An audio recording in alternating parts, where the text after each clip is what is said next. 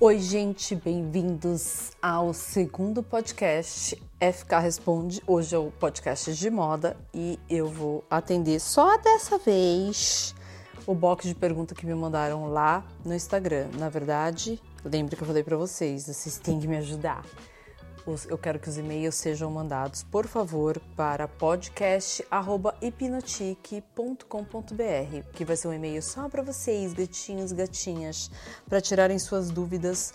Quarta-feira de relacionamento, relacionamentos e perrengues é, emocionais e sexta-feira de moda, dando uma pincelada nas principais perguntas aqui ou em algum assunto específico. Então a gente vai para a primeira pergunta que uh, eu não preciso falar o nome das pessoas, mas enfim. Por que Richard Mille é tão caro? Que é um, uma marca de relógio, para quem não sabe, que tem o mesmo do, nome do dono da, da marca. Enfim, eu vou explicar o porquê que é tão caro, gente. É o que ninguém entende mais jovem hoje em dia. Esse cara, ele criou, uma, ele, ele trabalhou mais de 20 anos é, numa fábrica de relógio. Depois, ele subiu de cargo quando essa fábrica foi comprada por outra fábrica e assim por diante. E aí, só depois de vinte e tantos anos, o cara abriu a própria fábrica dele e depois começou a distribuir para as maiores relojoarias do mundo, as, as principais, né? Uh, depois que ele começou, ele fez ao contrário de todo mundo, né? Então ele tinha experiência em todos os setores de uma fábrica. Depois ele abriu a própria fábrica, mas depois de muito tempo. Depois ele, ele, depois de 30 anos de profissão, é que ele foi lançar o primeiro relógio com a marca dele. Logo, você supõe que uma pessoa que trabalhou tanto tempo com o mesmo assunto e começou de baixo até lá em cima e passou por todos os patamares, ele dá um tiro certo. Ele não dá 30 errados. Como todo, as pessoas ah, eu quero empreender, eu quero ser dono, eu quero trabalhar. Ninguém quer ter experiência, ninguém quer passar por perrengue nenhum, ninguém quer nada. Quer ir todo mundo partir lá pro lucro direto. Aí não vai conseguir, gente. Entende? Aí o cara fez um relógio virar uma joia. Ele deu um tiro certo. Ele usa joia, ele entregou na mão das principais pessoas, ele fez as principais, vamos supor que fosse uma marca nacional, uma marca é, que hoje em dia a gente está falando aí de das blogueiras, influencers e afins. Ele entregou na mão certa das pessoas certas que ele sabia que ia dar resultado. E ele já traça o, o, o posiciona o, o, produto dele de uma forma top, já vai para o A mais best, mas ele sabe de tudo que ele está fazendo, de cada passo que ele está dando, porque ele não precisa ter trabalho a hora que ele lança o relógio, porque ele já tem toda a experiência por trás. E uma pessoa que trabalha bastante e se dedica bastante àquela profissão, que não é o que está acontecendo agora, é, as pessoas eh, vão assimilando o, o vão assimilando o, o, conhecimento e isso depois sim ele pode aplicar para ele. As pessoas estão fazendo ao contrário, se vocês pararem para pensar. Então esse relógio é, é, caro, ele posiciona caro e assim vai, vai perdurar. Olha quantos anos ele está aí. Então é, e, e se você falar de uma marca é, de uma marca dele ou uma outra marca, é uma marca que é consideravelmente recente mas ele é top. Ele prefere vender um relógio por, sei lá, X mil dólares, é, 110 mil dólares, e vai de quem quer comprar, né? Porque o relógio nem pensar, mas sei lá. Ele vai desde vender um relógio desse, ele prefere vender um do que, sei lá, uh, vender cinco de, de 10, de 20, de, sei lá, mais barato. Então ele prefere posicionar pelo top. Mas isso você só consegue com conhecimento de causa. É isso que as pessoas a maioria não está entendendo hoje em dia, e joga a toalha cedo ou atira no escuro, o que é muito, muito trágico, porque uh, morre na praia, né? Aí a gente vai para outra pergunta. É, qual a sua visão pós-coronavírus? Na minha, a minha visão é, eu fiz um vídeo, tá? Você tem que ir lá no YouTube ver. Eu fiz um, um vídeo do a moda pós-pandemia. É, que eu acho que é isso que está acontecendo agora, que a gente nem deu tempo já começou. Ó, caiu Laurent, Gucci, vamos diminuir. Eu acho que as pessoas, a minha visão para consumo é a visão que eu tenho faz tempo, de uns tempos para cá, mas isso veio com a idade, com o amadurecimento. Eu não tinha isso com 20, 30, não pode dizer que eu, que eu já tinha, que eu não tinha, mentira. E agora mais, mais ainda de as pessoas pararem e passar, mas eu preciso de tudo isso, eu preciso disso, daquilo. São as coisas pontuais que eu sempre falei para vocês. Quer comprar? Ninguém vai te julgar que você trabalhou pra caramba e quer comprar isso ou aquilo. As pessoas têm mania de julgar. Ninguém sabe os tombos que leva, só sabe a pinga que toma. Vocês já viram esse ditado? Então é isso. Ninguém vai te julgar se você quer comprar isso ou aquilo. Só que as pessoas enlouquecidas, que consumiam enlouquecidamente, sem por carência, por algum problema muito maior que isso, uma fuga, sei lá o quê, agora acho que elas vão parar para pensar, né? E, e eu acho que tudo, eu acho que duas coisas que vão mudar é na moda o consumo, que ainda bem vai tudo diminuir, tudo vai voltar uns anos para trás, bastante coisa para trás, que a gente vai slow down, aquela coisa, respira. E a outra coisa, as pessoas vão aprender, aprenderam na raça a olhar o outro, né? A olhar o grupo, a olhar o contexto e serem mais generosa com, com o que está à sua volta, não só para o próprio umbigo. Eu acho que são as duas coisas que, que vão mudar depois desse, de tudo isso que a gente está passando. E as pessoas perceberam que não tem essa. Nunca a gente imaginou que a gente fosse parar. Parar 100%. O mundo parou. O mundo vai parar. Você imagina? Agora as pessoas perderam um pouco do poder e vão perceber que não depende só delas. Que o mundo, né? O mundo pode parar de uma hora para outra e você tem que estar preparado. Preparado para quê? Preparado para aguentar tudo isso de uma forma madura e de que dessa vida material a gente não leva nada e que a gente precisa aproveitar enquanto pode, sem ficar naquela vibe de, sabe, mesquinhez, de tudo que é tudo, muito de tudo, é um desperdício absurdo. Enfim, é isso que eu acho. Agora vamos para é, o que vai acontecer agora que as marcas estão a abandonar os calendários de moda. Não, eu acho que você é jovem que você não pegou. Eu acho assim. Os calendários de moda, gente, vão voltar no tempo, é só isso. O que estava acontecendo é que hoje em dia tinha essa coisa desenfreada, louca, ensandecida que ninguém suportava. É, vários, em vários vídeos eu já estava falando isso desde o ano passado. Não tinha condição de, de, de ficar é, primavera, verão, pré-verão, pré não sei o que, pré-fall, pré-nananana, depois outono e inverno, depois masculino, depois alta costura. Não dá isso, entendeu? Então, o discurso, assim, o, o Alessandro Michele da Gucci falou uma coisa maravilhosa, que é exatamente isso que eu falava antes, que é o seguinte: não tem essa coisa de é, outono, inverno e primavera, verão. São duas estações. Assim, você tem que fazer dois desfiles por ano: um frio, um quente. E ponto. que horas vai ser usada isso? Só a marca vai saber. É depende dela lá. Então, por que, que todo mundo tem que andar no mesmo calendário, sendo que cada empresa tem uma, uma um ritmo? Cada empresa tem o seu, sabe, sabe assim, cada um sabe onde, onde o calo aperta, onde o sapato aperta. Então, cada um que sabe onde o calo aperta é bom, né? Cada um sabe aonde o sapato aperta. A marca tem que fazer o seu desfile e acabou. É frio e calor, independente de coisa. Então, eu acho que é isso não vai acabar. Mas esses calendários da moda finalmente diminuíram. Eu nunca vi tanta semana de moda na minha vida nos últimos tempos. Então, eu acho que para mim uh, é, é, só, só tem a ganhar com isso.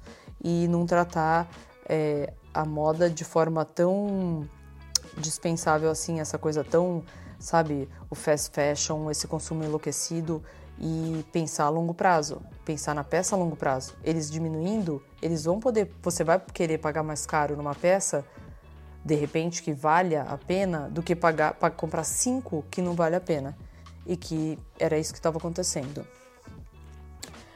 É, vamos lá, distanciamento social será incorporado nas roupas mesmo pós pandemia. Ai, não sei, hein? Essa é uma pergunta difícil, porque como que vai incorporar o distanciamento social, o, o desculpa, o distanciamento social na roupa, né? Você diz as capas, as coisas, eu acho que não agora. É, eu acho que mais para frente, acho que tem vários lugares aí já fazendo bloqueio de baia, em agência, em, em lugares que, trabalha, que trabalham todos perto, próximos, as pessoas já estão fazendo aquelas baias fechadas, né? Mas roupa, na roupa eu acho que Muito difícil. Ou a gente pode andar com aqueles chapéus de um metro e meio de... em cima que ninguém chega perto. Gente, não vai. Na prática não vai dar certo. Outra pergunta. O que tu acha de, da, sobre as papetes? Bom, querida, eu não preciso nem gastar 30 segundos nessa resposta. Assim, tipo, eu odeio papete. É igual calça flare. Coisas que deveriam sumir da face da terra.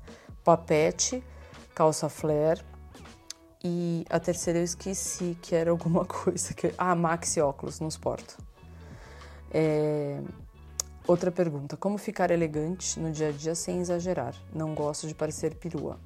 Olha, eu vou te contar uma coisa. Sabe aqueles dias que a gente tá naquele pico assim de ovulação e a gente tá se achando a musa master da face da Terra? É esse dia que a gente tem que segurar a onda lembrar que a gente está assim, saber do seu calendário, do seu calendário hormonal, hormonal e não pirar.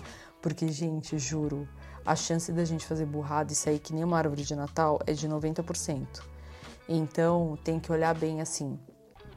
É, nossa, tem coisa minha que eu olho de foto antiga, de coisa que eu acho no meio do além, que eu falo, meu Deus, como eu podia usar essa roupa. Eu acho que isso vem com o tempo. É, tem umas coisas que você já sabe que dão aquele ar perua.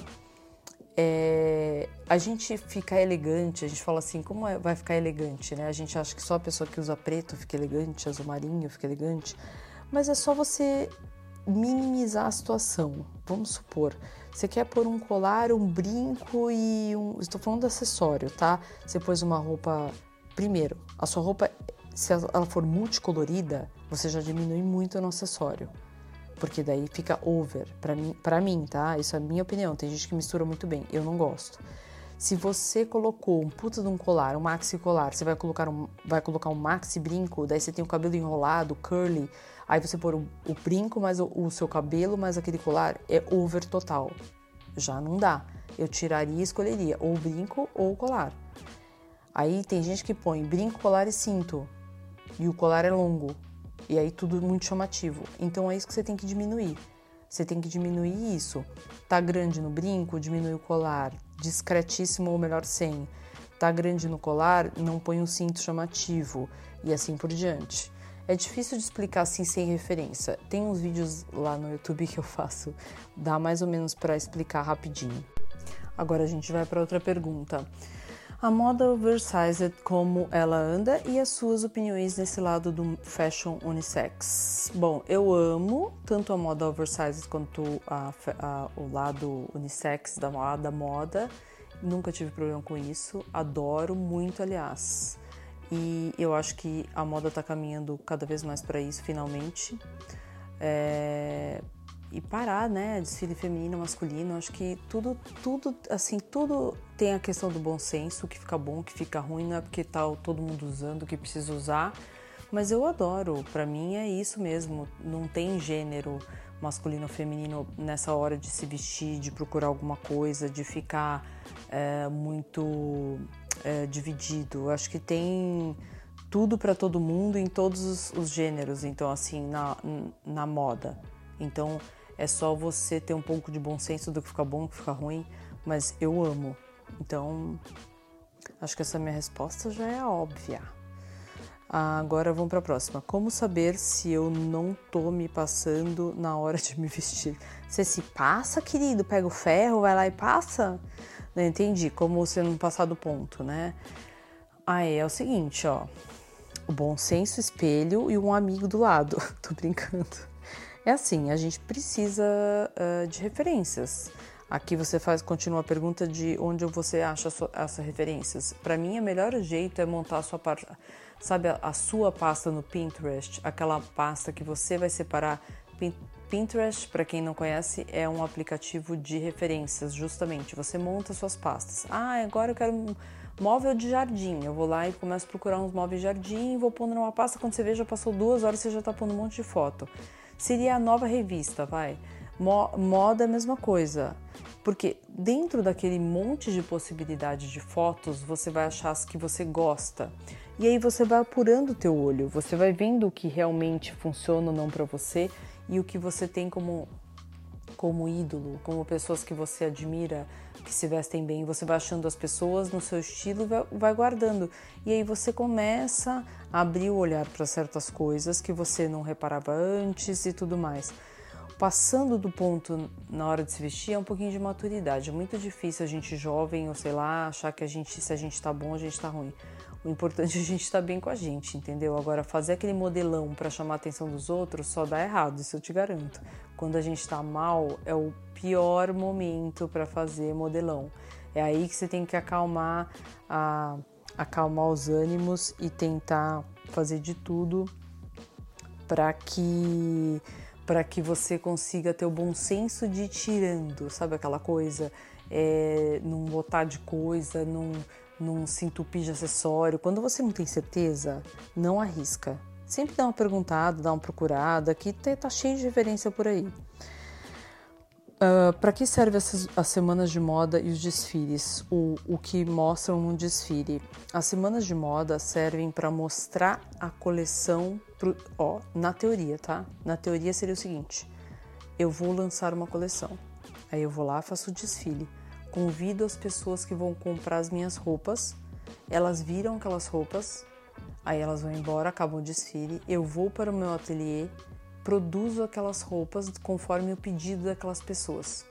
Por isso que eles fazem um showroom antes, é, durante a temporada de desfile, né? Aí esse pedido fica feito e daí três meses, seis meses chega na loja. Só que virou uma zona agora. Por quê? Porque eles fazem os desfiles, convidam não só compradores, porque hoje em dia tem as blogueiras, as influencers, as compradoras da loja XYZ que compra mais, que quer sentar lá, que quer estar no desfile de Paris. Então virou uma mistureba. Mas na teoria seria isso. Eu faço meu desfile para mostrar o que eu pensei, o que meu meu board criativo pensou para aquela temporada de calor ou de frio, de inverno, verão, que eu não vou chamar mais assim que realmente eu acho isso, e aí eu mostro aquela roupa. Aí os meus compradores do mundo inteiro olham e falam: Nossa, que roupa linda, eu quero na minha loja. Então eu quero na minha loja cinco casacos desse, quatro saias daquele e não sei quantos disso aqui. E aí eu faço a minha encomenda e chega na minha loja depois de seis meses. Só que é muito tempo, você percebe? Três meses, seis meses é muito tempo para ser produzido. Então o que estava acontecendo é que ela estava virando uma, uma bagunça. Então, no desfile, eles mostram o que eles desenvolveram para o próximo inverno, para o próximo verão, que eles, eh, na entre aspas, que eu não concordo, mas na realidade eles querem lançar a tendência. Vocês, você não vê, às vezes você vê um desfile, estou falando das grandes marcas, tá? Você vê um desfile do fulano, lá Valentino, ai que lindo, desfilou aquilo, a tendência, não sei o que, tem sempre um que adora interpretar. Aí você vai no do Laurent, aí ele mostrou nos 80, nos 90, nananini. Então todo mundo tenta traduzir aquilo tudo lá. Mas no final das contas é o seguinte: o que, que desfilou, quantos pedidos a gente teve de cada coisa, mas aí tem as, também as, as, as clientes que querem, querem um desfile que, tipo assim, ah, eu vi tal coisa na passarela, aí eu quero aquilo. Aí a pessoa da loja local, do país local, liga fala assim: você vai querer? Aí ele já pede mais aquele, aquele produto e assim por diante. Todas as marcas estão ali para oferecer o seu próximo, a sua próxima coleção, a sua próxima roupa. É isso. Deu para entender mais ou menos?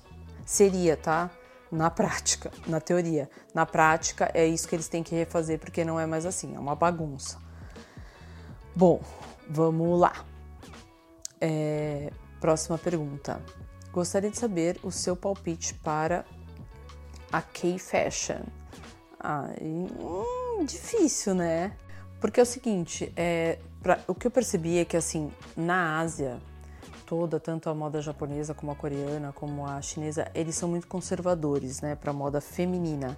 Você vê que tem poucos estilistas, é, dois ou três que representam a moda é, eu tô falando feminina, tá, gente? Que a masculina é maravilhosa.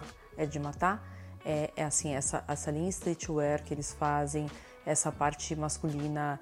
Sempre assim, essa moda de rua, esse street style que vocês veem de coisas modernas, eles fazem muito bem. Agora, você vai para a parte feminina, de roupa mais assim do dia a dia, tanto um quanto o outro não tem muito a acrescentar, assim, realmente. Bom, aqui perguntando se camisa de botão com manga curta, uh, aquelas masculinas vieram para ficar. Olha, eu acho que uh, eu, não, eu não gosto daquelas muito de tricoline brancas clássicas não, mas aquelas de aquelas uh, molinhas, né, meio aquelas meio havaianas devem ser dessas que você está falando aquelas de microfibra mais molinhas, com botão na frente, meio uma coisa. Eu acho que tá aí, vai, não vai embora tão cedo não, fofo. Acho melhor você assumir que você gosta, mas eu acho até bom porque ela, ela tem a manga curta, ela não fica com a, com a manga empinada, ela vai ter aquele caimento no, na, no braço. Então eu acho que, é, sim, para mim não me incomoda, desde que você escolha uma uma estampa bacana, assim, né? Não, pare... não parecendo que você chegou da praia todo, todo, todo dia. Aí fica difícil. Outra pergunta. Dica para gordinha. Dica para gordinha que emagreça. KKKK. Desculpa, eu mesma respondi. É... Ah, tá. Agora que eu entendi. Dica para gordinha. Emagreça. KKKK. Não, não vou fazer isso com você, né? Tá doida? É o seguinte saia rodada, tipo armada, eu acho lindo. Macacão, emagre... assim, tipo, dá uma disfarçadinha. É, e também essas, essas é, saias que eu tô falando, aquelas saias mais acinturadas, mais justinhas na cintura e que dão uma, uma abertura pro quadril que ficam meio armada. Não adianta usar saia que vai grudar e vai mostrar assim tudo que você tá falando que você não quer mostrar a saia de um tecido mais grosso armado fica muito chique para para uma pessoa mais gordinha tal e que e você sempre lembra assim quando você puser uma blusa em cima não precisa pôr ela super justa mas deixa o se você for uma, uma saia mais alta mais rodada como eu tô falando mais armada você deixa o decote de fora assim assim um, o busto a parte do, do busto aqui de cima mais aberto para não fechar inteira, porque daí parece que você, sabe assim, vira um platô em cima. Se você tem muito seio, aí se você falou que é gordinha aqui, tiver a barriga e junta tudo, eu acho que dá uma distribuída melhor se você deixar a parte do, do, do pescoço mais aparente. É, deve você pôr uma saia bonita, mais rodada, um salto, isso eu acho que fica lindo, fica super chique. E macacão, macacão também é a mesma história, um tecido mais encorpado que não grude é, de um tecido mais grosso, uma sarja, alguma coisa assim. Eu acho que fica lindo. É, dica para baixinhos como eu, vulgo 1,63m. Ai não, 1,63m também não exagera que é baixinho, né? Eu tenho uma dica para baixinho muito engraçada que tinha um amigo meu baixinho que não, não se conformava com isso. Quando eu mostrei para ele que se fizesse tal coisa, ele ia ficar menos baixo, assim, aparentemente, né? é o seguinte: toda vez que você puser calça, você dá aquela dobradinha para deixar a canela de fora. Então você deixa a canela de fora com tênis. Aí imagina o seguinte: se você puser um tênis de, ou um sapato de uma bota de cano alto, mais a calça socada, e você fecha uma camisa até o pulso, já diminuiu aí uns 3 centímetros. Se você deixa o seu pulso mais à mostra, a sua canela mais à mostra, estou falando de um look assim casual, de uma coisa meio street, você dá uma dobrada na sua calça, é, escolhe sempre tênis de boca de, de cano baixo, dobrado a camisa e sempre partes das extremidades aparente. Eu acho que isso funciona pra caramba, sabia? Posso estar muito enganada, eu nunca estudei nada, mas assim, é uma percepção minha da, da rua, tá? Do dia a dia, do que eu vejo por aí. É, o que acha sobre a personalização de roupas, caso goste de algumas dicas e ideias? Eu sempre fui assim a vida inteira. Eu sempre customizei as minhas roupas, uh, personalizei, enfim. Uh, eu, eu gosto, adoro. Eu sou daquelas clássicas que eu, puta, eu amo aquelas coisas com, com a letra bordada, sabe a letra de família minúscula, assim, acho muito chique. E tudo é questão de bom senso, você entende que é uma questão de bom senso? Do que aquelas coisas de bordada gigante, aquela coisa horrorosa, ou customizada, ou personalizada, não importa. Agora, o nome completo da família inteira, tem que ser sempre sutil. Uh, agora, não sei em que caso você quer dicas e ideias, porque é muito É assim, tipo, eu, se eu fosse homem, querido, se eu trabalhasse assim, tipo, de terno e gravata, eu ia ter, sim, me julguem agora, tipo, aquela se eu tivesse que usar camisa de bolso, eu ia ter, eu ia ter um, um FKzinho assim, sabe? Fábio Cassim, bordadinho no bolso da camisa ou alguma coisa sutil, minúscula e maravilhosa. Mas assim, uh, tem, tem, tem, eu ia inventar coisa. Com certeza minha mente abrir para isso, porque eu amo. Mas tem que ser muito sutil, porque senão fica horrível. Uh, e é o Ricardinho, que eu adoro, que pergunta o seguinte: por que o rosa é um tabu para os homens brasileiros? Olha, Ricardinho, não é só homem brasileiro, não. Eu vou até fazer um vídeo disso, porque é o seguinte: a maioria dos homens, mundialmente, eles têm problema com rosa. Porque, porque é o seguinte, não é só no Brasil, pensa bem, desde 1800 e bolinha, quando é que você não conhece que azul é de menino e rosa é de menina? Acho que eles falam tanto isso, tanto, tanto, tanto, uh, que ficou encalacrado na cabeça das pessoas, entendeu? Então o homem já parte do pressuposto que acha, não gosta, porque ele sempre viu a mulher que quer rosa, a menina que gosta muito de rosa. Então ele acha sempre que é o do outro, é o do outro, mesmo que for, uh, seja uma coisa inconsciente na cabeça dele, né? Que é uma bobagem, gente. Eu, por exemplo, eu era rainha do azul marinho a vida inteira, desde pequena. Mas é uma coisa que já tá, parece que encalacrada, que agora que começou a sair. Mas saiba você que não é só no Brasil. E assim, gente, não é só porque aí vou usar rosa agora, vou causar. Não, se o rosa não fica bom, eu odeio rosa. Eu odeio rosa, mas eu adoro fúcsia, que é aquele rosa forte que não chega a ser um pink e que é um rosa fechado. É um pink fechado. Eu amo aquela cor. Então, eu fico bem. Agora, me põe de rosinha, rosa ou pink ou uma coisa muito aberta, fica horrorosa. Eu não gosto. Então vai da pessoa, entendeu? Independente do rosa, do azul, é o arco-íris inteiro, gente. Tem que desencanar dessa história. É que agora que tudo começou a ser falado, tudo começou. Então essa geração já vem sem essa encanação. É, mas se você pegar uma pessoa de 40, 50, ainda carrega um resquício. Poucos, mas carregam ainda, entendeu? Mas é mais isso. Bom, gente, então é o seguinte, eu estou tentando sempre fazer com 30 minutos. Se vocês acharem que o papo tá bom, que a gente pode continuar e aumentar essas, essas, essas coisas todas aqui, a gente aumenta. E espero, depois vocês dão uma opinião aí, se vocês estão gostando, se não. E se você quiser que sua pergunta esteja no próximo, eu vou, vou tentar, vou ver se eu abro essa caixa de pergunta ou não, mas eu prefiro que mande no podcast arroba hipnotique.com.br. Um oferecimento de. Tô brincando. Fabiola Cassim mesmo por enquanto, tá, gente? Então é isso, espero que vocês tenham gostado. Um beijo, tchau!